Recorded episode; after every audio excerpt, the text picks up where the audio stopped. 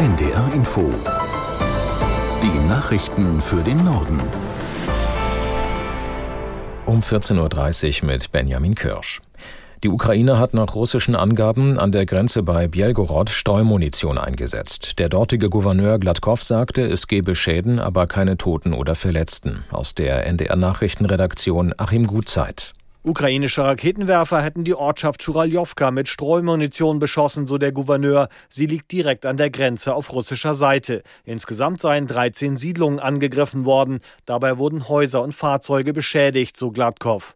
Die ukrainische Seite hat sich dazu nicht geäußert. Die USA hatten Kiew erst vor kurzem die umstrittene Streumunition geliefert. Sie detoniert über dem Ziel und setzt kleinere Sprengsätze frei, die größere Flächen treffen.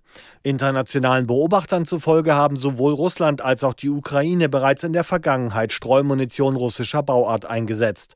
Neue Angriffe meldet Russland außerdem auf die annektierte Schwarzmeerhalbinsel Krim. Dort sei nach einem ukrainischen Drohnenangriff ein Munitionslager in Brand geraten. Es gebe aber weder Tote noch Verletzte, hieß es. In sozialen Netzwerken kursieren Videos, die einen Großbrand und Detonationen zeigen. Bei den russischen Angriffen auf die ukrainische Hafenstadt Odessa sind mehrere Museen des UNESCO-Weltkulturerbes beschädigt worden. Nach Angaben der UN-Organisation für Kultur, Wissenschaft und Bildung in Paris sind das Archäologische Museum, das Flottenmuseum und das Literaturmuseum betroffen. Das historische Zentrum von Odessa war im Januar in die UNESCO-Liste des gefährdeten Weltkulturerbes aufgenommen worden. In den vergangenen Tagen wurde die Stadt an der Küste des Schwarzen Meeres mehrmals mit Raketen beschossen. Der Paritätische Wohlfahrtsverband hat vor Einschnitten beim Freiwilligendienst für das kommende Jahr gewarnt. In einem Brief an Fraktionsvorsitzende im Bundestag bittet der Verband darum, die geplanten Kürzungen abzuwenden. Sozialverbände befürchten, dass der Bund 2024 bis zu 78 Millionen in diesem Bereich sparen wird. Dadurch könnten etwa 25.000 bis 30.000 Freiwillige weniger für ihren Einsatz bezahlt werden. Davon betroffen sind Kitas und Schulen, Einrichtungen für Naturschutz, Pflege oder Sport. Zuvor hatte auch der evangelische Wohlfahrtsverband Diakonie die Haushaltspläne der Bundesregierung kritisiert. Die drohenden Kürzungen stellen demzufolge soziale Einrichtungen vor unlösbare Herausforderungen. Trotz der Nachrichten über immer häufigere Hitzewellen hält der Klimaforscher Latif den Kampf gegen die Erderwärmung nicht für aussichtslos. In der Wissenschaft gehe man davon aus, dass der sogenannte Point of No Return noch nicht erreicht sei, sagte der Kieler Professor der deutschen Presseagentur.